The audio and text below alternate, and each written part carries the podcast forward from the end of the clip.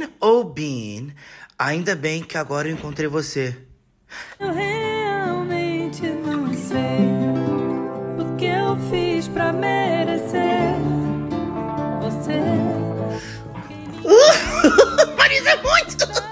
Have been ou has been, de modo associativo, você vai traduzir como sido, estado. Olha, ah, eu tenho estado muito ocupado. I have been, I've been very busy. Ah, olha, pode ficar tranquilo que eu tenho sido muito cuidadoso. I've been very careful. been very busy. I've been very busy. I've been very careful. I've been very careful. Já o being, você vai traduzir como sendo. Traduza being como sendo. Foca! Calma, eu, tô- eu estou sendo cuidadoso. I'm being careful. I'm being careful. I'm being careful. Careful. I'm being careful. Aqui, tradução associativa é tudo, né? Não, fala pra mim. É aquela história. Sem português, sem inglês. Foca! Sem